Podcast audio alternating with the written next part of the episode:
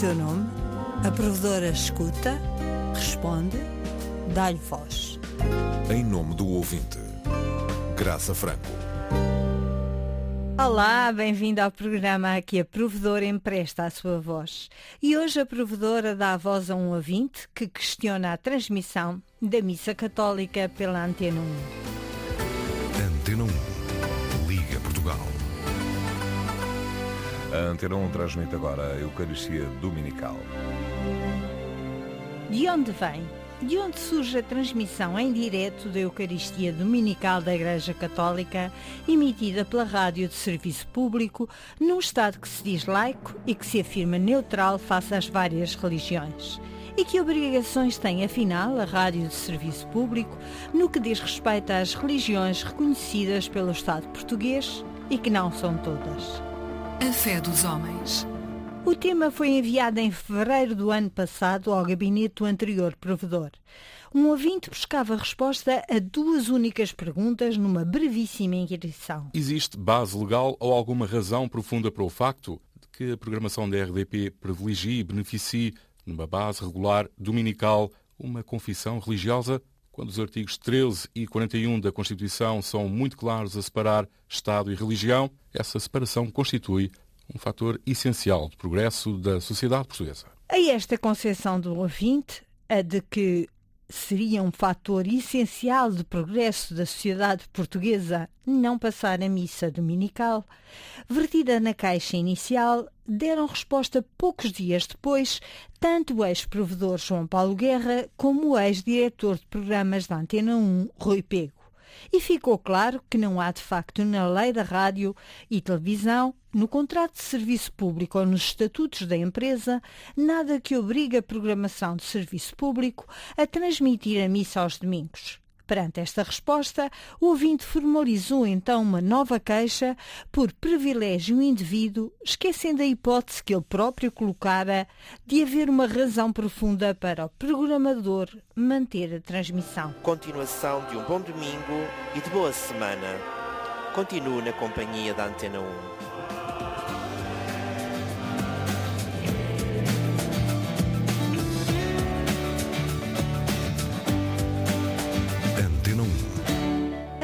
Apenas obriga a rádio pública, e passo a citar, a garantir a possibilidade de expressão e debate das diversas correntes de opinião, designadamente de natureza política, religiosa e cultural.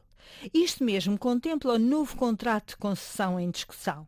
As obrigações legais ficam cumpridas com o programa A Fé dos Homens, que começou na televisão há 25 anos, chegou à rádio em 2009 e reúne hoje 13 confissões religiosas.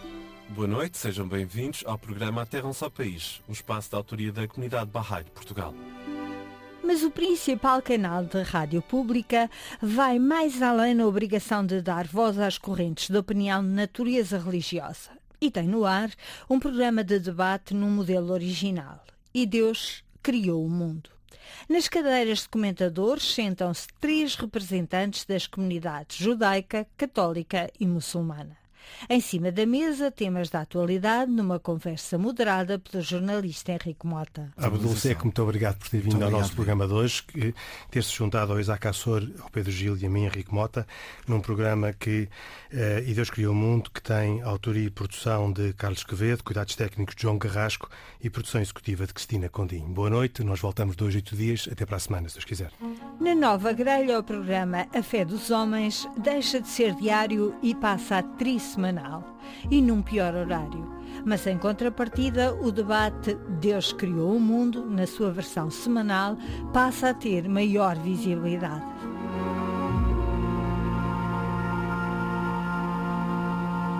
Abrigo da Lei da Liberdade Religiosa de 2001, o Serviço Público ficou obrigado a dar voz às confissões religiosas, criando para o cálculo desse tempo uma comissão de atribuição de tempos de emissão das confissões religiosas, como aponta a responsável da área dos programas institucionais e religiosos, e Direito de Antena da RTP, Maria do Carmo Arantes. Os tempos são rateados entre as confissões religiosas, digamos, acreditadas em Portugal. A RTP limita-se a ser o veículo que dá expressão, no fundo, à liberdade religiosa e que torna possível a presença nos meios de comunicação social das várias confissões religiosas. Nós não passamos disto, somos apenas um, um veículo de tudo isto. Paulo Rocha é o coordenador da Comissão dos Tempos de Emissão das Confissões Religiosas. As confissões que estavam radicadas em Portugal há mais de 30 anos foram as que iniciaram este projeto, não é?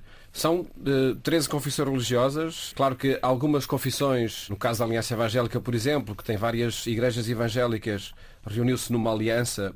Algumas igrejas luteranas também se, se, reuniram no COPIC, o Conselho Português das Igrejas Cristãs. E depois há a confissão judaica, islâmica, Bahá'í, as igrejas ortodoxas. Enfim, uh, de facto há uma diversidade e uma pluralidade religiosa que se espelha neste tempo de emissão das confissões religiosas. A lei impõe como critério de reconhecimento das confissões religiosas a implementação na sociedade portuguesa há pelo menos 30 anos e tem como regra de distribuição do tempo disponível a representatividade das confissões. Desde o início, a distribuição de tempo uh, fixou-se em 75-25.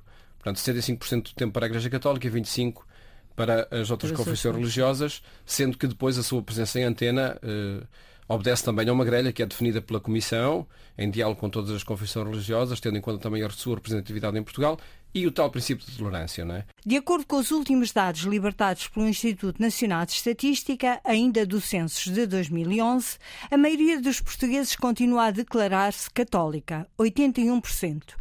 Os católicos têm, por isso, mais tempo de antena e, embora daqui a alguns meses esperem novos números do censo de 2021 e uma queda grande desta percentagem, não deixarão de ser imensamente maioritários. Mas que tempo é este concedido às várias confissões? E a que linhas vermelhas é preciso obedecer?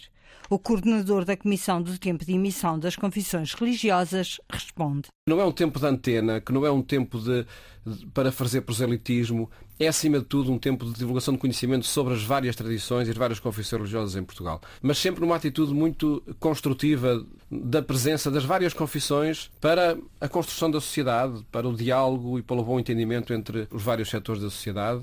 E creio que, se a gente olhar o, passado uh, português, nas últimas décadas, Creio que há pontos da história que ficam assinalados positivamente por esse diálogo entre as várias confissões religiosas que não permitem, creio eu, que enfim, possam acontecer eh, de um momento para o outro eh, alguns episódios, seja de violência, seja de desentendimentos, que nós vemos noutros países, infelizmente. E é esta mesma ideia que é repetida à provedora por Alfredo Teixeira? De uma forma geral, eu penso que as sociedades que têm feito esta escolha moderada são sociedades que, por exemplo, têm tido menos conflitos do ponto de vista religioso. Alfredo Teixeira é antropólogo, teólogo e membro da comissão que vela pelo cumprimento da lei da liberdade religiosa. Chamamos o professor universitário e diretor do Instituto de Estudos de Religião da Faculdade de Teologia da Universidade Católica a este programa porque, explicadas as obrigações da Antena 1, continua por responder a dúvida inicial do ouvinte se nenhuma lei impõe transmissões de cerimónias de culto em direto para nenhuma religião, nem mesmo para a maioria dos católicos, qual a razão profunda que presida esta escolha numa estação pública de um Estado laico? Compreendendo o ponto de vista do ouvinte, eh, eu diria que em todo o caso há uma outra sensibilidade nas nossas sociedades que não estabelece a confusão que porventura a posição do ouvinte pode ilustrar, que é uma espécie de redução eh, daquilo que é a coisa pública, à dinâmica do próprio Estado. O Estado tem uma dimensão de laicidade, ou seja, o Estado é neutro sob o ponto de vista religioso no sentido em que não favorece a propagação de uma determinada fé, mas a sociedade é tão laica quanto religiosa. Sem imposição legal para um extra de emissões em direto para a confissão católica, resta por isso o simples critério editorial do programador. O anterior diretor de programas, Rui Pego, argumentou que a transmissão da missa era um serviço público prestado aos portugueses residentes em Portugal e à diáspora. O provedor João Paulo Guerra aceitou os argumentos. Em março, nova troca de correspondência entre o ouvinte, a nova provedora e o novo diretor de programas da Antena 1 gerou respostas e pareceres no mesmo sentido. Mas as explicações voltaram a não convencer o ouvinte, que na sua tréplica final deixou um convite aos novos atores para uma reflexão aprofundada e, reconhecendo que, em última instância, esta é uma questão política, defendeu que se ouvisse a gestão sobre a matéria, já que se trata da gestão da coisa pública e, em seu entender, este seria um passo no sentido do progresso. A provedora recorda a independência da programação de qualquer ingerência da administração e não considerou por isso essa hipótese mas não se furta ao debate que vê como positivo e para o qual convidou o ouvinte que preferiu não estar presente. Eu penso que o problema que o ouvinte coloca é um problema legítimo, que no fundo nas nossas sociedades democráticas tem tido duas perspectivas bastante contrastantes. Uma que passa por achar que de alguma maneira a laicidade necessária uh, à vida e às instituições do Estado e eventualmente também as, uh, enfim, órgãos de comunicação que têm uma forte relação pelo seu caráter público com esse ideal de laicidade, achar que de alguma maneira isso teria que se transcrever numa espécie de neutralidade onde a religião desapareceria. Ou seja, a fidelidade à laicidade passaria por uma espécie de invisibilidade uh, da religião. Eu diria que essa não é uma, uma, tendência maioritária nas sociedades democráticas, mas de facto essa sensibilidade existe.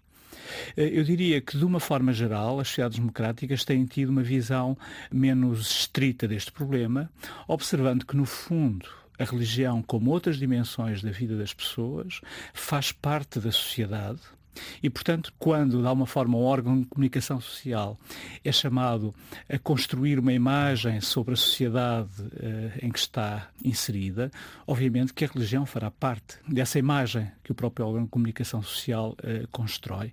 De alguma forma, seria até uh, difícil justificar porque é que determinadas dimensões, determinados interesses dos ouvintes têm lugar na programação, o desporto, outras dimensões da cultura, e esta dimensão dimensão em particular eh, não pudesse ter cidadania uh, na rádio ou, ou na televisão. A provedora concorda e vê aqui a tal razão profunda que parece de facto existir para determinar a continuidade de uma política de programação que parece perder-se no tempo. Eu quase diria que é de tempos imemoriais. A convocação de tempos imemoriais, deixada pela diretora do Serviço de Programas Religiosos da RTP, parece poder aplicar-se em sentido literal. Já que Hilário Lopes, responsável dos arquivos da RTP, não consegue encontrar o início da meada nem em matéria de som, nem de elementos em papel que nos ajudem a situar as primeiras emissões da missa dominical. Mas Cristina Condinho, produtora da Antena 1, lembra-se bem da época em que o diretor decidiu tirar a missa da grelha de programação. Estávamos em 1992. Um diretor, Jorge Alves da Silva, que era simultaneamente diretor do marketing e diretor de programas da Antena 1. E o Jorge Alves da Silva, que já não está entre nós, tinha uma ideia de rádio muito americanizada. Ele queria aumentar eh, ordenados, queria fazer uma série de coisas que não era possível. E, entretanto, ele olhava para as audiências e hum, a missa, propriamente dita, não era um programa, entre aspas, que tivesse audiência. Portanto, ele retirou a missa. Só que, entretanto, na altura choveram centenas, milhares de cartas uh, a pedirem para reporem a missa. Curiosamente, o Jorge Alves da Silva faz uma opção de ficar só com o marketing e eu fico como subdiretora. E entre as muitas cartas que recebemos, houve uma que me chamou particularmente a atenção porque a pessoa em questão dizia que nós éramos a companhia de muita gente ao longo dos dias. Então, nessa altura, decidimos retomar as missas, Mas para não termos tantos custos, porque com o Cónigo Rego a missa era hum, transmitida a, a partir de, de, diversas paróquias, nós fomos para a igreja de São João de Brito, onde mantemos a missa até hoje.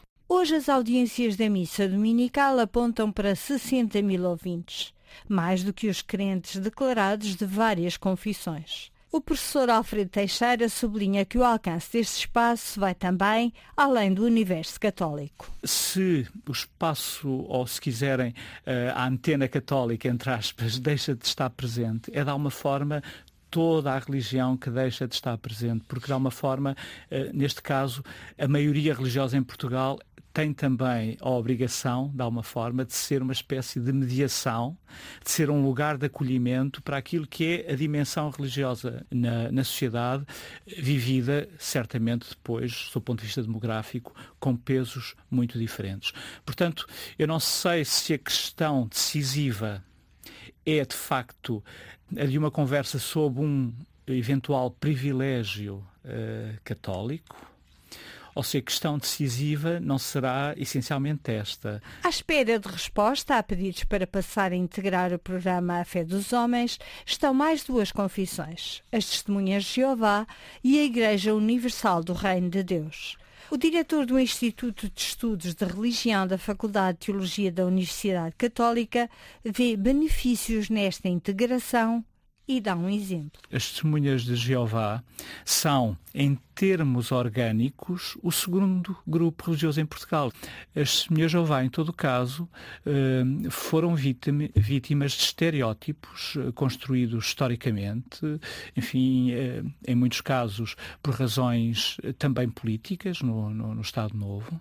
E, e, este é um dos casos em que me parece claro que, quando a sociedade se abre a um, a um grupo deste tipo, que foi estigmatizado, a sociedade tem muito a ganhar.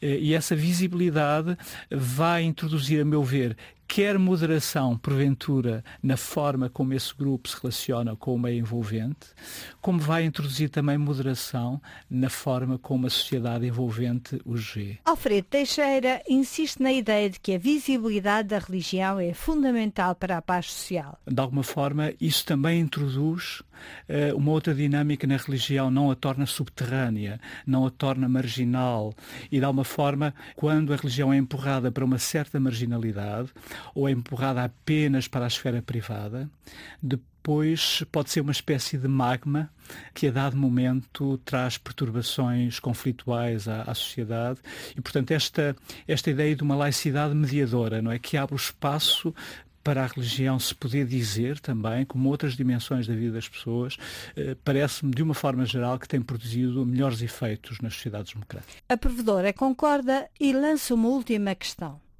A pública catolicidade do presidente Marcelo Rebelo de Sousa como é que deve ser vista num Estado laico? O tal país que tem eh, 80% de, de, católicos também não teve qualquer problema em ter presidentes agnósticos. E, de alguma forma, presidentes que eh, apresentaram essa visão do mundo como também eh, claramente integrante da sua personalidade. Eu acho que a vivência desse, desse pluralismo é extremamente saudável. Como republicano, socialista e laico. E assim, estimados ouvintes, chegamos ao final da nossa Eucaristia.